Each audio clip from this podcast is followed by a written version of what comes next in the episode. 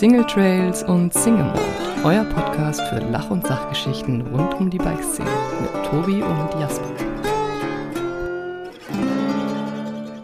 Hallo und herzlich willkommen zu einer neuen Folge von Single Trails und Single Mold. Und wenn man so nach draußen guckt, dann würde ich sagen, der Herbst ist auf alle Fälle da. Und man sagt ja immer so, im Winter werden die Helden vom Sommer gemacht. Und deshalb haben wir heute eine, ja, etwas spezielle Folge und zwar mit Hermann Mayer.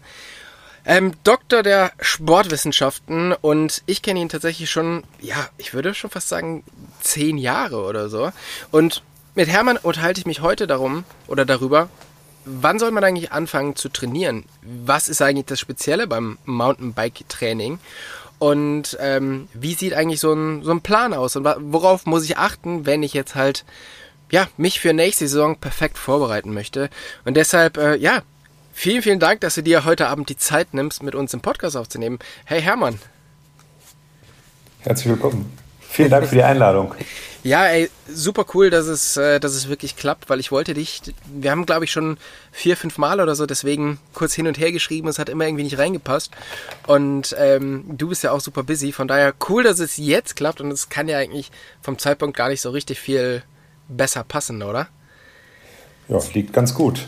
Genau. So, Mitte Oktober, Saisonpause, man kann sich auf äh, neue Ziele vorbereiten und ähm, nochmal die Beine hochlegen. Ja. genau, und man hat noch die Zeit, richtig das nächste Jahr zu planen und mal zu gucken, was für Rennen möchte ich denn fahren und wie, ja, wie sollte meine Fitness dafür aussehen? Also definitiv sollte meine Fitness für nächstes Jahr deutlich besser ausschauen, wie sie jetzt aktuell ist, aber ähm, deshalb äh, hoffe ich da auf ein paar Tipps von dir. Aber jetzt erstmal zu dir und zwar, wie gesagt, wir haben uns wirklich schon vor einer ganz, ganz langen Zeit eigentlich kennengelernt und zwar bist du immer relativ viel mit Max Schumann rumgehangen und hast irgendwie mit dem trainiert, oder? Wie, wie bist du zu ihm gekommen oder wie, wie bist du in diese Bikeszene reingekommen? Ja, also ursprünglich komme ich aus der Leichtathletik. Mein Papa wollte immer, dass ich äh, Straßenrennen fahre. Das war mir aber in meiner Jugend zu langweilig und äh, habe dann doch was anderes gemacht. Und irgendwann äh, habe ich mich dazu entschieden, Sport zu studieren. Und im Rahmen des Sportstudiums war immer mein Plan, dass ich mich auch mit dem Thema Radsport beschäftige, weil Radsport die einzige Dis oder eine Disziplin ist, wo die Ausdauertrainingslehre sehr stark äh, ins Detail geht. Viele andere Disziplinen, jetzt Leichtathletik, haben äh, auch viele deutlich mehr technische Aspekte in der Trainerausbildung. Und deswegen wollte ich auf jeden Fall in den Radsport reinschnuppern, hatte dann eine schwerere Knieverletzung und habe dann das Rennradfahren als Reha genutzt mhm. und äh, meine Trainerscheine gemacht, wo wir auch Rennteilnahmen hatten in äh, Straßenrennen und im Mountainbike. Ja, und dann bin ich irgendwie hängen geblieben. Also damit war die Leidenschaft geboren. Und äh, dann bin ich über viele Jahre Straßenrennen gefahren, ähm, ambitioniert, äh, mittelerfolgreich bis erfolglos, je nachdem, wo man, äh, wo man da so den äh, Maßstab, die Messlatte ansetzt. Hatte auf jeden Fall eine gute Zeit und sehr intensive Zeit und in dem Bereich sehr viel mit Radsportprofis zu tun gehabt aus dem Straßenbereich. Mhm. Und irgendwann über gemeinsame Bekannte, über Sebastian Tegmeier, wurde der Kontakt zum Max hergestellt, der damals einer der erfolgreichsten deutschen Enduro-Fahrer war. Und äh, Max war auf der Suche nach einer Trainingsbegleitung oder dass er da so ein bisschen äh, strukturierter trainieren konnte.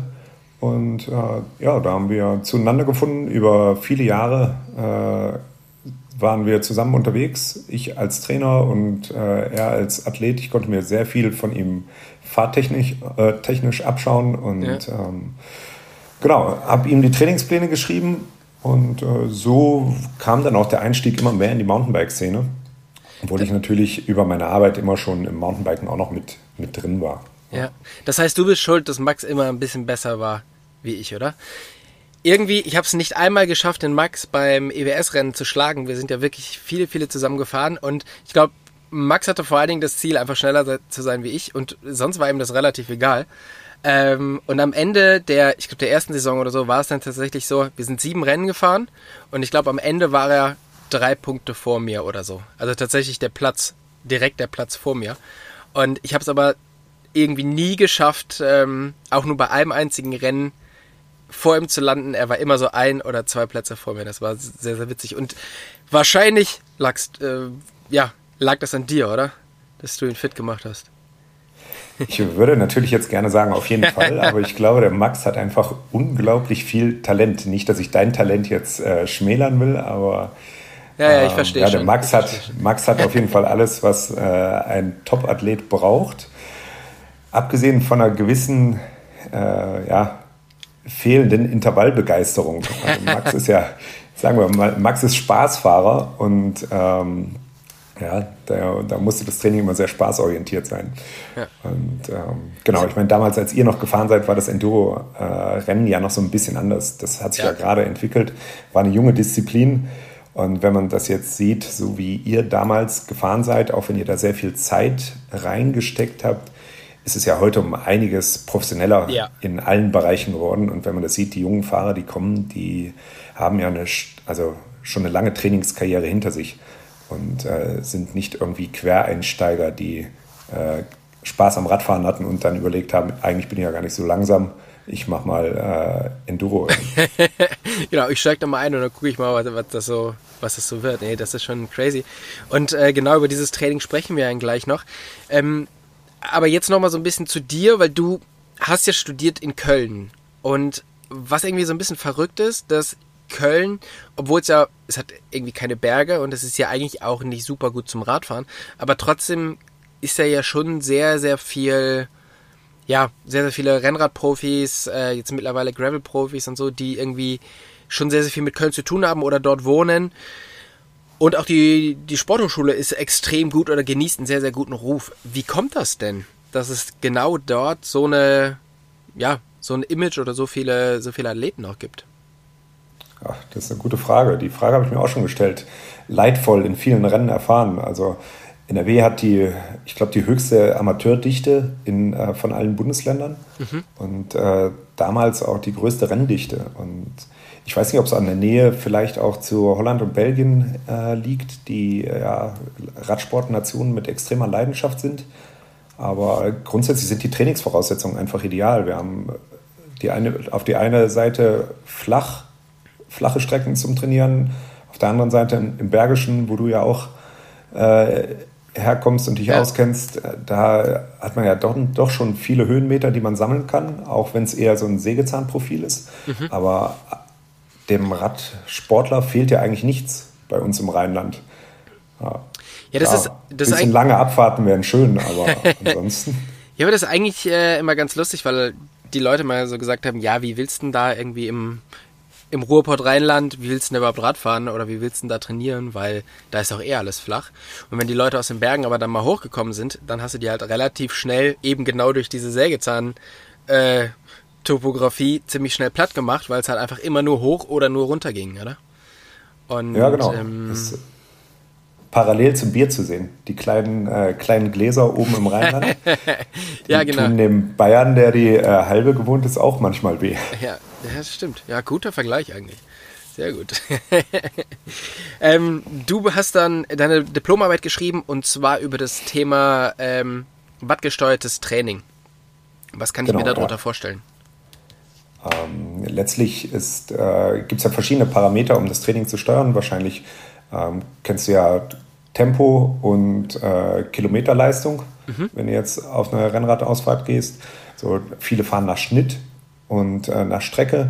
Dann wäre der nächste Effekt, das Training nach Puls zu steuern. Puls ja, das ist das, was ich Nachteil, immer ganz oft gemacht ja, habe. Genau. genau. Puls hat den Nachteil, dass er, der Puls halt immer so ein bisschen nachreguliert und länger dauert. Und ähm, das Genaueste, was du eigentlich machen kannst, ist wattgesteuertes Training. Und das ist halt im Straßenradsportbereich äh, seit vielen, vielen Jahren äh, eigentlich Standard. Und äh, damals ging es bei mir darum, dass man äh, darüber ja, letztlich mehr Informationen über den Stoffwechsel kriegt, die Stoffwechsel äh, simulieren kann. Und ähm, da wurden sehr viele Daten erhoben, das war unglaublich interessant. Mhm. Und äh, ja, man hat sehr guten Einblick bekommen und der Wattmesser, der äh, ja, zeigt einem ganz genau, wie die Tagesform ist. Und ähm, man sieht es bei jedem Intervall direkt auf die Sekunde genau, man kann es besser analysieren. und man kann das Training wesentlich besser steuern. Jetzt, wenn ich rausgehe mit meinem Rad, wie, also Puls ist natürlich relativ einfach. Ich mache mir so einen Gurt um, sehe das auf meinem Wahoo oder auf meiner, meiner Uhr. Ähm, wie ist es denn mit Watt? Also wie messe ich das am Rad? Ähm, ja, letztlich brauchst du ein Wattmesser, die gibt es in unterschiedlichen Varianten. Äh, man kann einfache Pedale, oder nicht einfache, sondern man kann Pedale dran schrauben, die den Wattmesser äh, integriert haben, oder Wattmesskurbeln. Das ist so das, was äh, gut funktioniert. Da gibt es auch unterschiedliche Systeme, die unterschiedlich gut sind. Aber letztlich kann ich mir darüber dann die Leistung anzeigen lassen und kann halt sauber trainieren.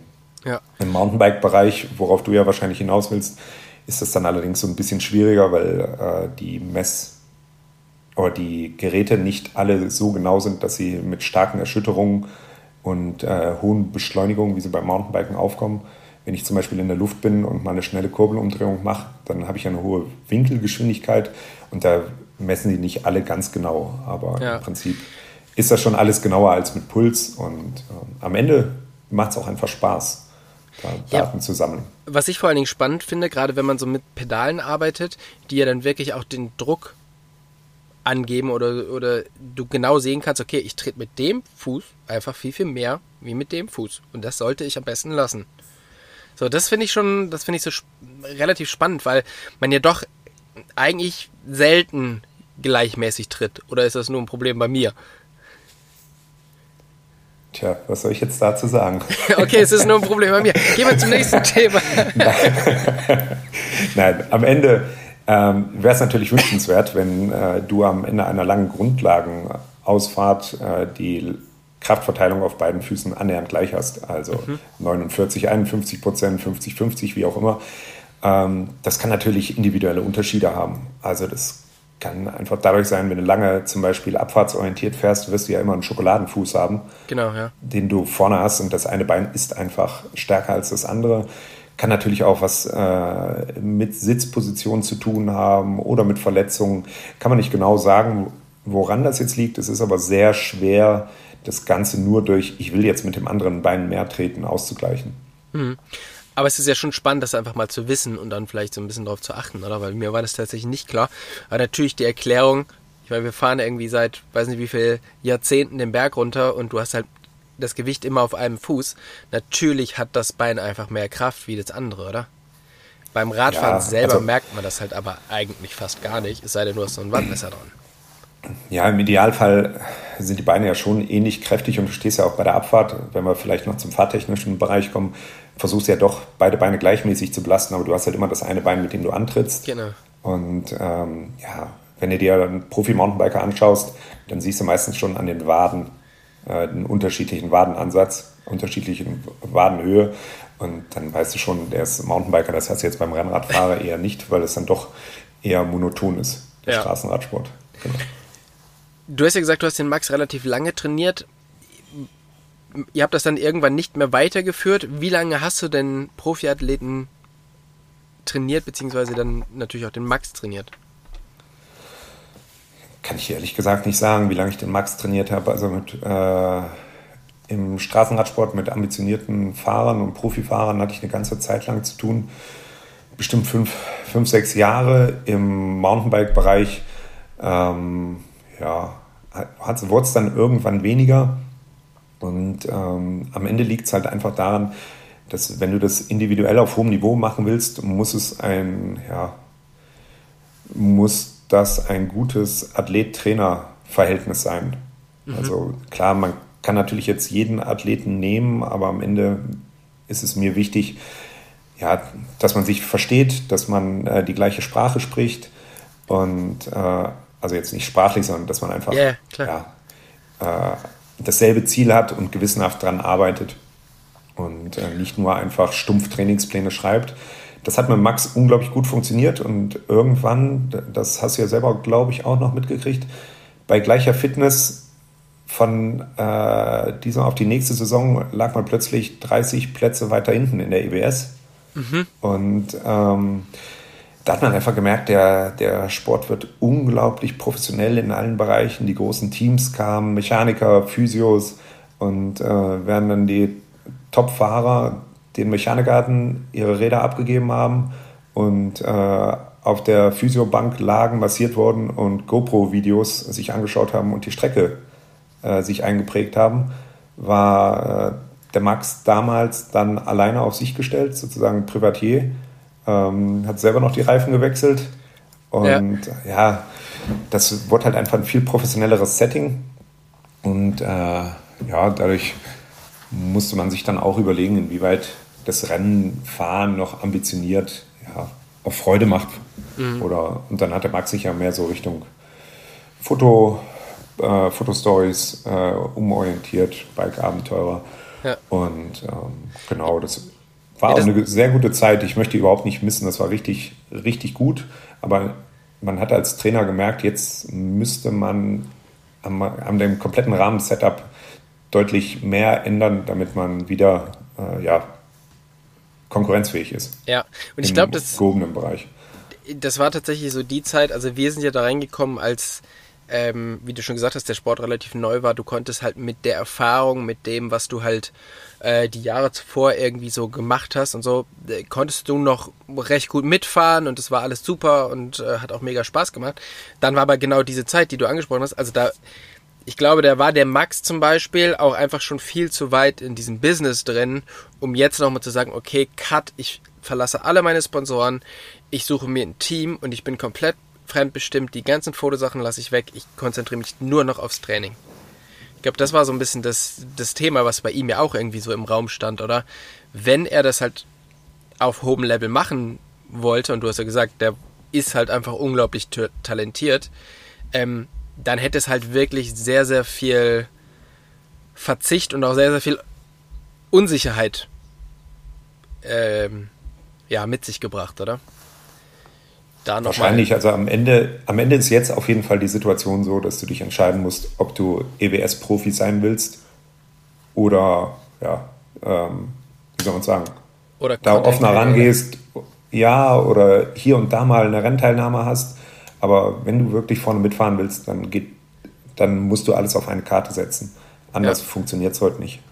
Genau. Wenn, wenn, wir jetzt über das Thema Mountainbike-Training sprechen, ähm, du hast ja gesagt, du hast relativ viele Rennradfahrer trainiert und auch andere Sportler, kommst eigentlich aus dem, äh, aus einem anderen Bereich. Aber was ist denn das Training als Mountainbiker? Was macht es speziell? Also was sind so die speziellen Anforderungen, die ein Mountainbiker braucht, um vielleicht jetzt gar nicht mal Rennen zu fahren, sondern einfach gut über eine komplette Saison zu kommen? Grundsätzlich musste, müssen wir jetzt erstmal fragen, welche Disziplin und ähm, was ja, bedeutet also ich würde sagen, wir bleiben, Saison? Wir bleiben beim Enduro, Enduro Trail fahren ja. und okay. ähm, ja, einfach so, dass man hin und wieder mal ein Rennen fahren kann, ähm, Spaß hat, so das, was man halt machen kann im normalen Bereich, wenn man jetzt kein Profi ist. Also ich glaube, in dem Bereich kann man den äh, Aspekt Training äh, recht stark runterbrechen. Also Training bedeutet ja, ich gehe mit einem Ziel trainieren. Mhm. Also ich mache meinen Sport mit einem, jede Einheit, die ich auf dem Rad oder auch nicht auf dem Rad verbringe, jede Sporteinheit sollte ein Ziel haben. Das bedeutet Training. Das andere ist einfach Radfahren, Sport machen. Und ähm, da muss man sich halt schon mal überlegen, ob man das überhaupt will ja. wirklich bei jeder Einheit ein Ziel zu verfolgen. Oder man sagt, naja, man, ist, man will halt Spaß haben am Radfahren, dann ist es auch völlig in Ordnung, wenn ich planlos mit viel Spaß durch die Gegend fahre und hier und da mal schneller fahre oder äh, ja, mal eine Grundlageneinheit mache. Und äh, da würde ich sagen, um gut durch die Saison zu kommen, ist es wichtig, ja, dass man eine gewisse Grundfitness hat und vor allen Dingen eine gewisse Grundathletik, die uns dann vor Verletzungen bewahrt, wenn wir stürzen sollten und ähm, ja, Mountainbiken ist halt doch ein athletischer Sport. Also man sollte ja schon schauen, dass der Rücken stabil ist, Schultern stabil sind, Arme stabil sind. Ich meine, du weißt es ja selber, wenn du mhm. die Saison startest und viel Tiefmeter fährst, dann äh, spürst du anfangs die Unterarme und irgendwann im Laufe der Saison läuft das eigentlich so, dass du gar nicht mehr merkst, dass du da anderthalb tausend Tiefmeter an einem Streifen gefahren bist. Ja. Oder sowas. Ähm, das funktioniert so ganz gut auch. Wenn ich jetzt allerdings sage, ich will strukturiert fahren, und ähm, möchte das Beste rausholen, dann muss ich ins Training einsteigen und dann versuche ich halt wirklich jede Einheit strukturiert zu machen. Und dann wird es total interessant, weil da der Mountainbikesport eine interessante Mischung hat aus Ausdauer und äh, Athletik, aber auch dann nicht nur Athletiktraining, sondern dann dazu kommt dann halt auch noch Schnellkrafttraining, sowas, Antritte, Sprints, Intervallbelastung, damit ich wirklich in einem Enduro-Rennen auch vorne mitfahren kann. Das ist der eine Aspekt. Und der andere Aspekt ist dann natürlich äh, die Fahrtechnik. Also mhm. ohne gute Fahrtechnik werde ich kein gutes Enduro-Rennen fahren können. da kann man fit sein, wie man will, ne? Wenn man vor dem nächsten Baum Absolut, steht, ja. wird das nichts. Ja. ja. genau. Also Linienwahl und wie, wie schaffe ich es schnell, äh, den Berg runterzukommen und möglichst effektiv, ohne mhm. Kraft zu vergeuden. Also, ja, Tobi, wenn ich hinter dir eine Kurve durchfahre, dann wir fahren mit der gleichen Geschwindigkeit rein und du kommst äh, zehn Meter früher sozusagen aus der Kurve raus und ich stehe dann da wie ein Eimer, dann liegt es halt an meiner Fahrtechnik. ja, und wenn ich, da, da, kann ich umso fitter sein, aber das fahre ich halt nicht wieder zu. Oder ja. nur ein, zwei Mal und ähm, am Ende wird dann der mit der besseren Fahrtechnik auch die Nase vorn haben. Und der dritte Aspekt ist dann die ja, psychologische Komponente. Bin ich rennfit und wie viel Risiko gehe ich? Also jetzt auch die ganzen, ich sag mal, Amateur-Enduro-Rennserien, da sind die Jungs vorne schon echt schnell. Und mhm. die machen das schon, ich sag mal, semi-professionell. Und ich muss im Enduro-Rennen auch für mich entscheiden, wie hoch ist das Risiko, was ich eingehen will, wie viel ja, Reserve will ich haben. Habe ich zu viel Reserve, bin ich zu sehr in der Komfortzone, dann bin ich auch nicht wettkampffähig. Reize ich zu viel aus, dann provoziere ich Stürze, dann ist das Rennen entweder nur das Rennen beendet durch Defekt oder wenn ich Pech habe, ist die Saison dann auch mal wieder unterbrochen durch ja. Sturz. Und das ist so ganz interessant. Und da muss man halt als Trainer versuchen, irgendwie das individuelle Mittelmaß, also für jeden Bereich oder das, das Optimum für jeden Bereich des Athletens rauszufinden und dann an den Stellschrauben so zu drehen, dass er, dass er gut ist. Ja, ich glaube, das ist halt vor allen Dingen dann spannend, da wirklich mit einem professionellen Trainer wie, wie mit dir zusammenzuarbeiten, weil es halt einfach so viele unterschiedliche Aspekte gibt, oder? Also, dass du halt nicht nur an einer Schraube drehst und du wirst halt überall besser, sondern du musst irgendwie schon an allem arbeiten. Und vor allen Dingen gerade beim Endurosport ist es halt so, ähm, ich meine, am Ende steht halt eine, eine, Zeit nach einem oder noch zwei Tagen da. Ähm, man kann das halt auch relativ schnell einfach verzocken, weil man halt einfach zu motiviert in die erste Kurve reingeht und dann ist das Rennen nicht schlimm vorbei, weil du irgendwie verletzt bist, aber du hast halt einfach einmal den Boden berührt und damit ähm, sind dann halt einfach wertvolle Sekunden weg. Auf der anderen Seite, wenn du die ganze Zeit eben nur auf der Bremse stehst, so wie du halt auch schon gesagt hast, da gewinnst du auch keinen Blumentopf mit, ne? Ja, genau, das macht es halt wirklich interessant. Und dann, wenn wir von Stellschrauben reden, äh, muss ich natürlich immer überlegen, nicht nur an allen Stellschrauben zu drehen, sondern zu überlegen, wo hole ich das, das Optimum raus? Also welche Stellschraube hat das größte Potenzial? Mhm. Und dazu muss ich natürlich eine langfristige Bindung mit meinem Trainer eingehen, damit man sich auch kennenlernt. Ja. Ich muss ja erst, also angenommen, wir beide würden jetzt sagen, du willst wieder in die EWS und ähm, ich fühle mich dazu berufen, dich zu trainieren. dann würde ich dir dann, sagen, da ist Hopfen und Malz verloren. das, ist, das ist dann natürlich eine super, äh, super Voraussetzung. Ich denke auch, da werden wir beide mit glücklich. vor allen Dingen müssten, müssten wir dann ja erstmal zueinander finden, damit und uns lange Gedanken darüber machen, über deine bisherige Karriere, was du so gemacht hast und was dich weitergebracht hat, bis man dann rausfindet, was individuell für dich die Lösung ist. Und es gibt ja viele Sportler, die arbeiten mit äh, klassischen Rahmentrainingsplänen, wie sie die großen Bike-Zeitschriften anbieten, mhm. drei, vier Mal im Jahr, oder gehen zu äh, Trainern, die viel mit Baukastensystemen arbeiten. Es gibt ja auch alle möglichen Online-Trainer, Softwaren. Geschichten. Ja, oder halt das einfach im Fitnessstudio, schon, oder? Da gibt es ja sowas Genau, auch. das alles Mögliche. Das ist auch soweit okay erstmal. Das ist auf jeden Fall besser als nichts. Aber wenn jetzt äh, eine Krankheit dazukommt, eine Verletzung, dann bin ich halt mit den Rahmentrainingsplänen nicht mehr, nicht mehr gut aufgestellt, weil ich dann ja nicht einfach wieder ins Training einsteigen kann, wo ich eigentlich wäre, sondern da muss ich auch schauen, dass ich das wieder aufbaue. Oder wenn ich in der Saison feststelle, okay, bisschen überzockt, jetzt muss ich vielleicht ein bisschen rausnehmen. Das ist dann halt das, wo ich mit dem Trainer individuell reden sollte und man gemeinsam versucht, eine Lösung zu finden. Mhm. Und das ist ja das Spannende, weil, so wie du gesagt hast, Training ist nicht immer schön. Also es tut halt auch einfach oft weh, weil es soll sich ja was, äh, was tun. Es tut aber ziemlich ähnlich weh, ob du jetzt einen Baukastentrainingsplan hast oder ob du einen individuell für dich abgestimmten Plan hast. Also ätzend ist es irgendwie beides. Und wenn man eh schon diesen langen Weg geht und sagt, okay, ich quäle mich jetzt diesen Winter, damit ich nächsten Sommer fit bin, dann ist es natürlich viel, viel sinnvoller, einfach perfekt für sich zusammengestellt einen Plan zu haben, der einen dann halt auch wirklich weiterbringt, oder? Absolut, klar, logisch. Das wäre natürlich immer das Schönste, aber ähm, ich will jetzt nicht meinen Beruf oder meinen Berufsstand irgendwie untergraben. Aber am Ende muss man, am Ende muss man sich natürlich auch überlegen, wie viel ist einem das wert und wie viel äh, möchte man da selber, äh, da selber rein investieren. Und ähm, sowohl aus finanzieller Sicht als auch äh, aus Zeitsicht. So, mhm. wie, wie sehr will ich mich wirklich dem Sport unterwerfen, dass ich meine Trainingseinheiten mache und ähm, ja, das ist Aber meinst du, eine wenn, ganz individuelle Frage. Meinst du, dass es vom Zeitfaktor her einen großen Unterschied gibt, wenn du einen Trainingsplan machst und wenn ihr zum Baukasten einen Trainingsplan macht? Äh, von der aufgewendeten Zeit, also die Trainingszeiten, genau. glaube ich nicht. Nee, das denke ich nämlich auch aber, nicht. Nee, nee, das nicht. Aber vielleicht ist es effizienter, weil genau. dann jede Einheit, also wenn ich einmal die Woche mit dem Athleten trainiere oder zweimal die Woche äh, telefoniere, ein oder zweimal die Woche telefoniere, dann höre ich schon im Idealfall an der Sprache, wenn ich mit ihm rede und er mir von seiner Einheit erzählt, ob er die so gemacht hat, wie ich es mir vorgestellt habe, oder ob er doch auf dem Sofa gesessen hat. Genau, oder vielleicht die Intervalle zu intensiv angegangen ist. Das so einfach, ja, er sollte gleichmäßig die Intervalle fahren, so klassische 40-20 Intervalle, und hat aber sich in den ersten 10 Sekunden schon so einen eingeschenkt, dass er die letzten 30 eigentlich nur noch gelitten hat. Ja. Dann hat das einen anderen Effekt.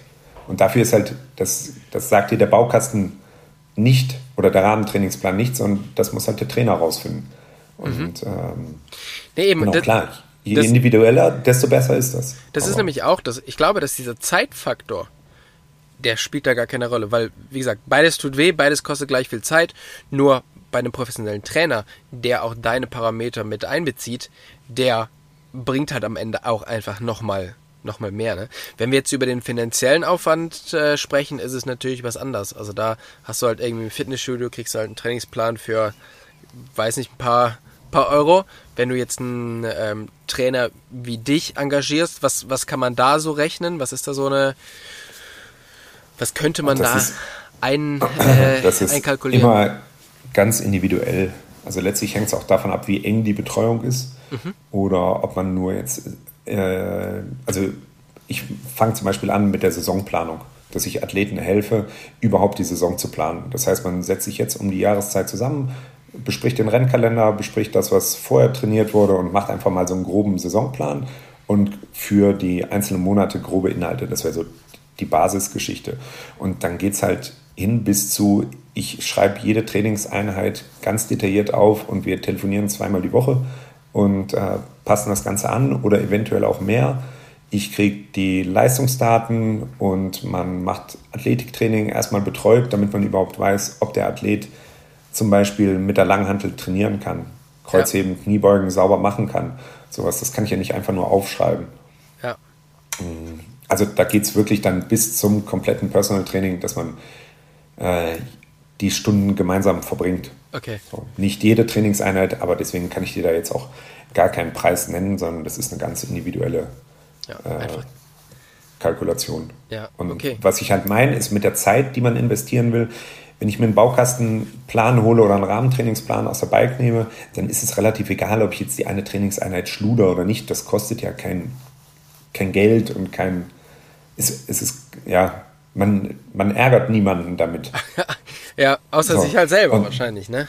Richtig, genau. Aber ich denke mir natürlich auch, wenn ich mit jemandem zusammenarbeiten will oder er mit mir, dann muss das auch so funktionieren, dass man das gewissenhaft macht. Das heißt nicht, dass da nicht was dazwischen kommen kann, aber da muss man halt auch drüber reden. Es bringt nichts, wenn zweimal die Woche, keine Ahnung, äh, doch lieber auf der Couch gesessen wird und man das nicht erfährt, aber sich am Ende dann als Trainer wundert, warum ist der Fortschritt nicht so, wie man, wie man das eigentlich gedacht hätte. Mhm. Und da gehört halt diese offene Kommunikation dazu und da muss man das auch wollen. Und das bedeutet natürlich Verbindlichkeit von beiden Seiten. Ja, ja und das finde ich halt irgendwie, ich meine, wir kennen uns jetzt nicht besonders gut, aber wir kennen uns schon irgendwie so ein bisschen. Und das finde ich bei dir halt echt ähm, spannend, dass du einfach, also ich habe dich so unglaublich offen, aber auch hart kennengelernt. Und also was aber nichts Negatives ist, sondern ich finde das halt krass, wie du Sachen kommunizierst und wie du Sachen unterbringst, so dass ähm, ist am Ende, du möchtest halt ein Ziel verfolgen und das geht halt nur, wenn alle mitspielen. Und das, finde ich, kriegst du extrem gut.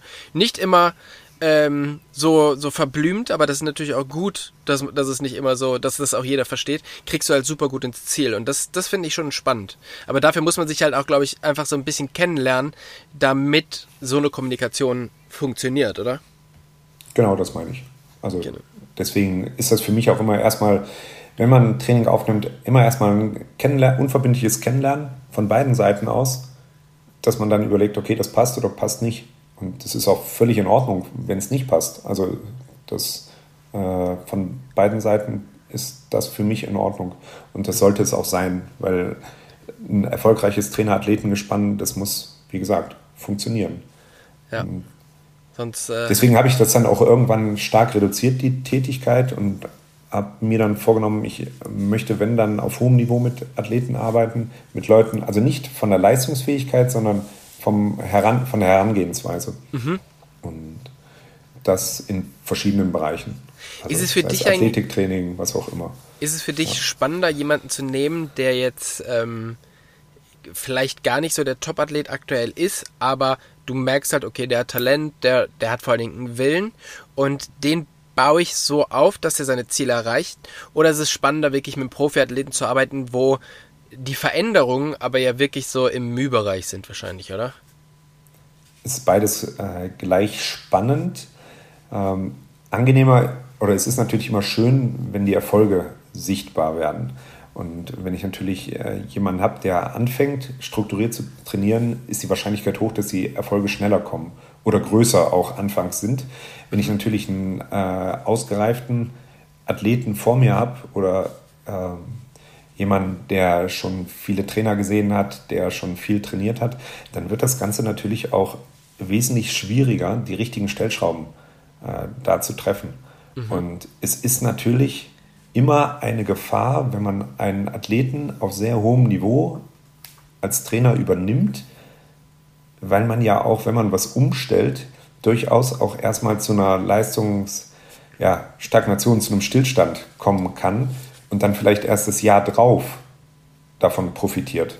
Mhm. Und das ist natürlich im Profibereich unglaublich schwierig. Ja. Also da kann man sich nicht erlauben, dass der Athlet eine Saison lang schlecht wird. Ja, es ist schwierig zu kommunizieren. Ja, jetzt mach dir mal nicht so, diesmal fährst du halt nur Mittelfeld so, aber nächstes Jahr da geht's ab. Ja, ich genau, glaube, das, das ist, ist halt unglaublich hartes Pflaster da im Profibereich und das muss man, muss man da auch wollen. Ja. Und man sieht es im Straßenradsport, wenn dann mal Fahrer die Teams wechseln und die Trainer wechseln und dann eine andere Trainingsphilosophie vielleicht dahinter steht, dann kann der Athlet, der muss sich ja auch erstmal daran gewöhnen, dann kann er es vielleicht noch nicht direkt umsetzen und da ist dann halt schon Druck dahinter mit Vertragsverlängerungen und sowas. Klar, das ja. ist jetzt nicht, nicht das Level, auf dem ich jetzt arbeite, äh, Profi-Straßenradsport, das, äh, das nicht, aber man muss sich halt, ja, man muss immer überlegen, beim Top-Athleten ist es sehr schwierig, äh, Leistungssteigerungen zu kriegen. Manchmal ist ja. es auch einfach nur gut, wenn man die Leistung hält.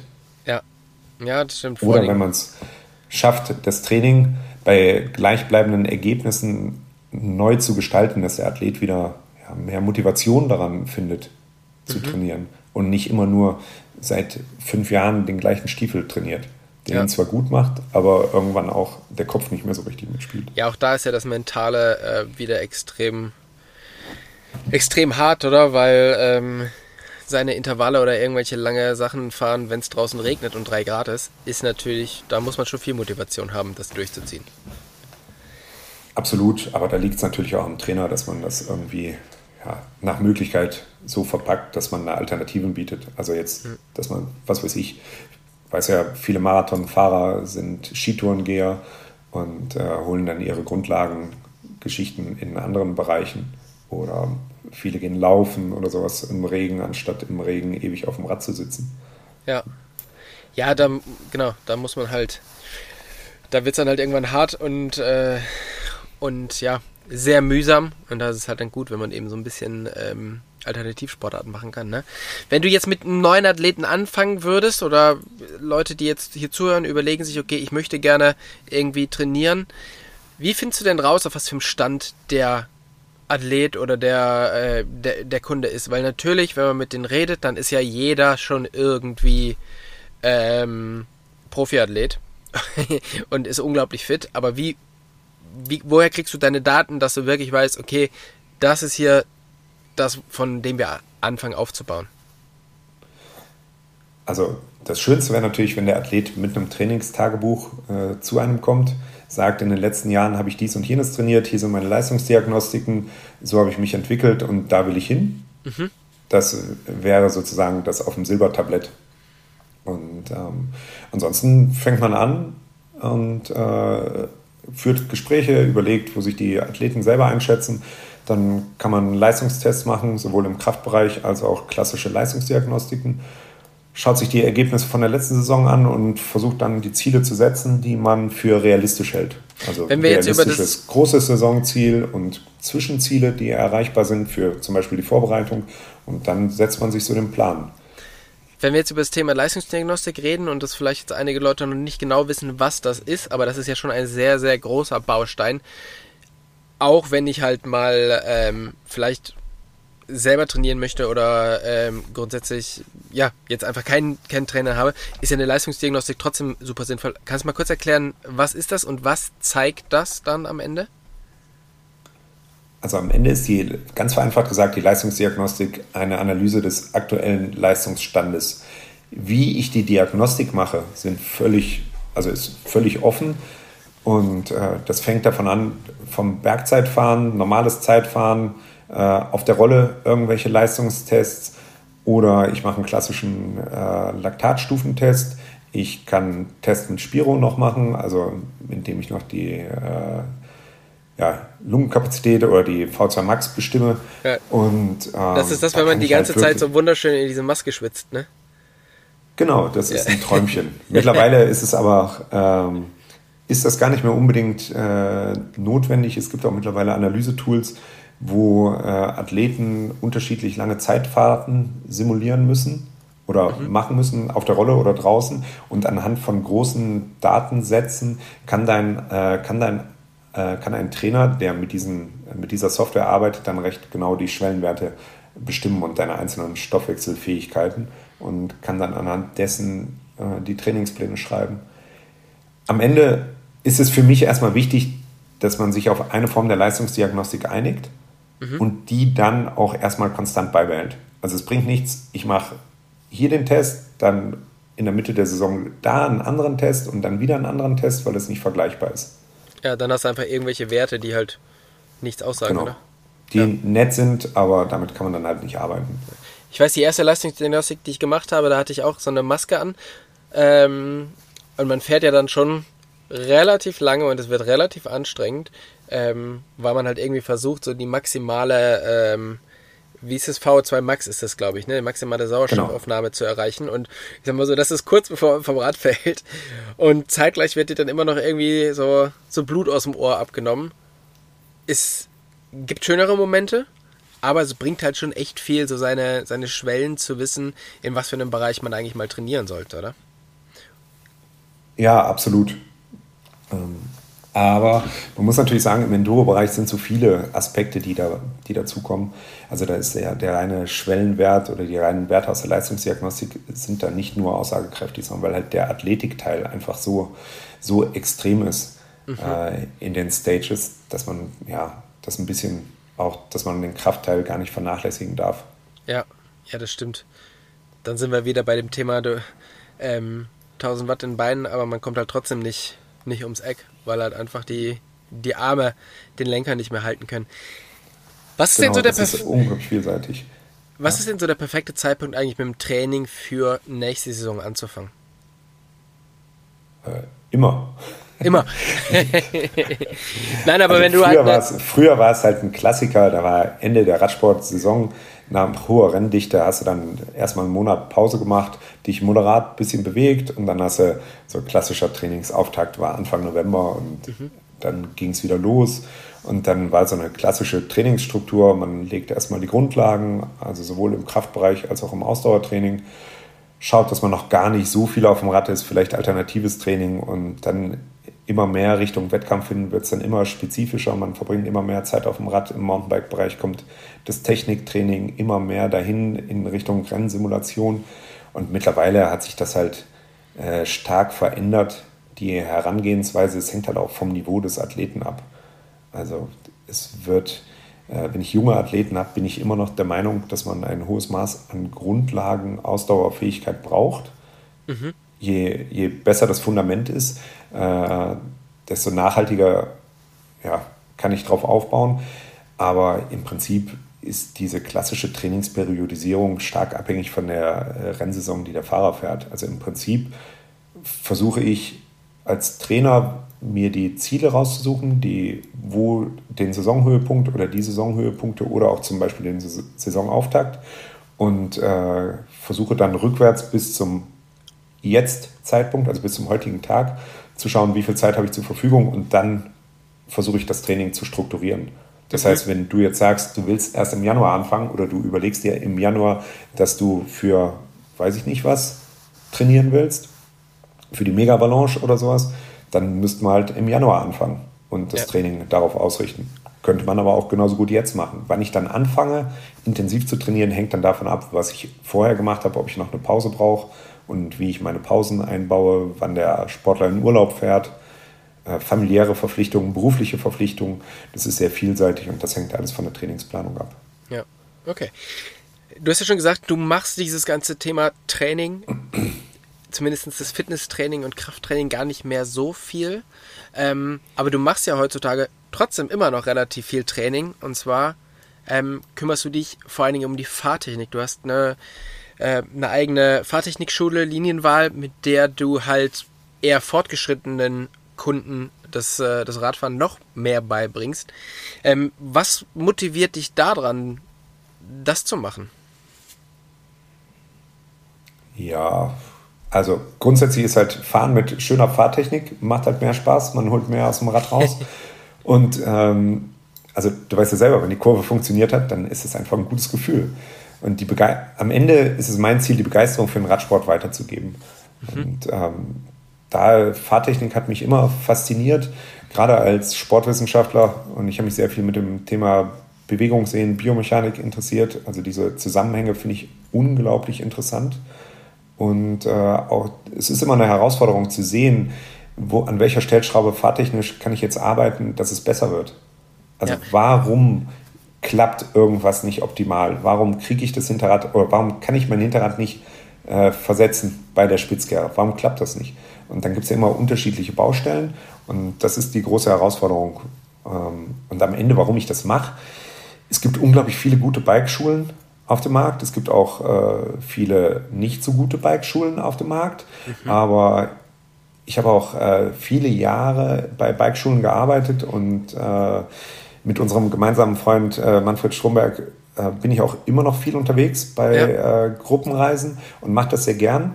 Und da war eigentlich eine neue Bikeschule, ja, brauchte es nicht noch auf dem Markt. Und dann habe ich gesagt, dann will ich lieber im äh, individuellen Bereich unterwegs sein, Privattraining anbieten und äh, ja, für Leute, die Bock haben, wirklich intensiv an ihrer Fahrtechnik zu feilen. Und das heißt aber nicht, dass es jetzt nur, ein, äh, nur Profis sind oder nur äh, Hinterradversetzakrobaten, sondern ich mache ganz normale, genau, genau, ich mache ganz normale äh, Einsteiger-Fahrtechnikkurse. Am Ende unterscheidet sich halt das einfach nur dadurch, dass ich sage, ich will die Unterrichtsqualität hochhalten und das ist individuell immer am besten oder auch Gruppenkurse, wenn die Gruppe schon steht. Wenn du dich jetzt mit deinen Jungs anmeldest für einen Surfkurs und der eine lernt schneller und der andere langsamer, dann ist das für dich in Ordnung, weil ihr euch ja dafür gemeinsam entschieden habt. Ja. Aber wenn du dir jetzt einen Kurs buchst und du stellst fest, ach, da ist so eine Pfeife dabei. Wir, genau, wir kommen nicht weiter, dann ist das natürlich für dich nicht das, was du willst. Ja. Und das ist natürlich auch das, was der Trainer dann spürt und wo das Arbeiten nicht so angenehm ist. Und deswegen habe ich gesagt, ich habe da Lust drauf auf Einzeltraining und mache das. Ja. Und äh, biete das an in allen möglichen Varianten. Zusätzlich zum Athletiktraining und äh, Ausdauertraining. Und meine Frau ist Apothekerin und Ernährungsberaterin. Und sie betreut dann die Athleten auch, äh, was Sporternährung anbelangt.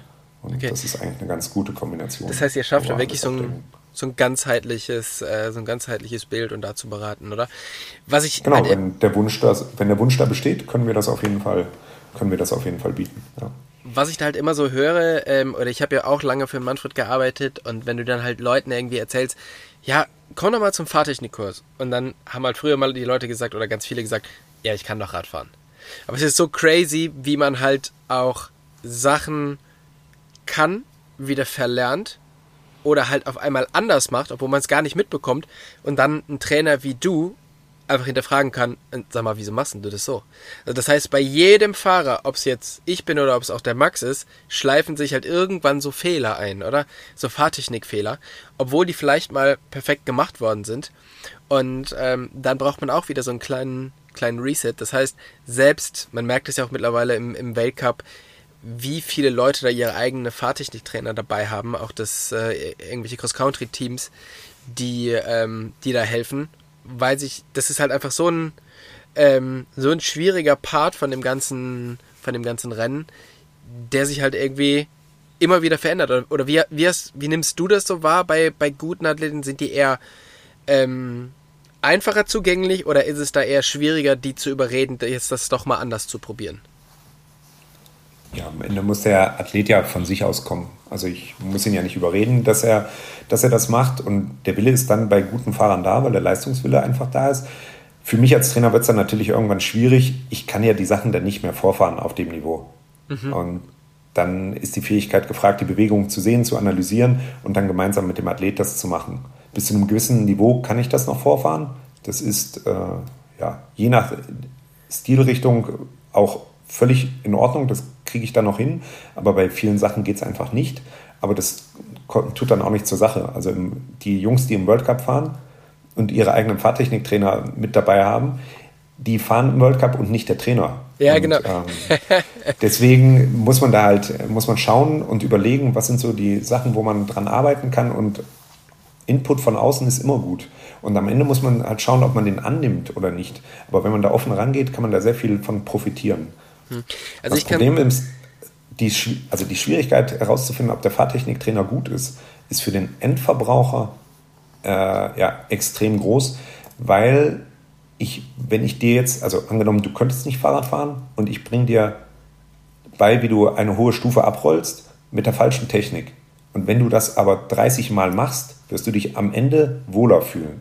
Aber mhm. du weißt ja nicht, ob die Technik falsch war oder nicht. Und wenn ich dann noch ein netter Kerl gewesen bin, dann ist ja erstmal alles gut. Und das können halt viele äh, gar nicht irgendwie so äh, einschätzen. Und irgendwann, ja, ich habe mir das selber beigebracht, das klappt gut. Aber wenn man dann mal so einen ja, Input von außen kriegt, dann äh, stellt man fest, ah, vielleicht geht es ja doch mit der Technik besser. Mhm. Also bei mir war zum Beispiel das Aha-Erlebnis vor, weiß ich nicht, wie viel, wie viel Jahren, vor, ich glaube, zehn Jahren, über, vor über zehn Jahren, als ich mit dem, äh, Manfred Maranen war und er mir Tipps gegeben hat zum Abrollen einer Stufe. Es hat noch nie ein Fahrtechnik-Tipp so viel oder so stark meine Komfortzone erweitert wie dieser eine Tipp. Mhm.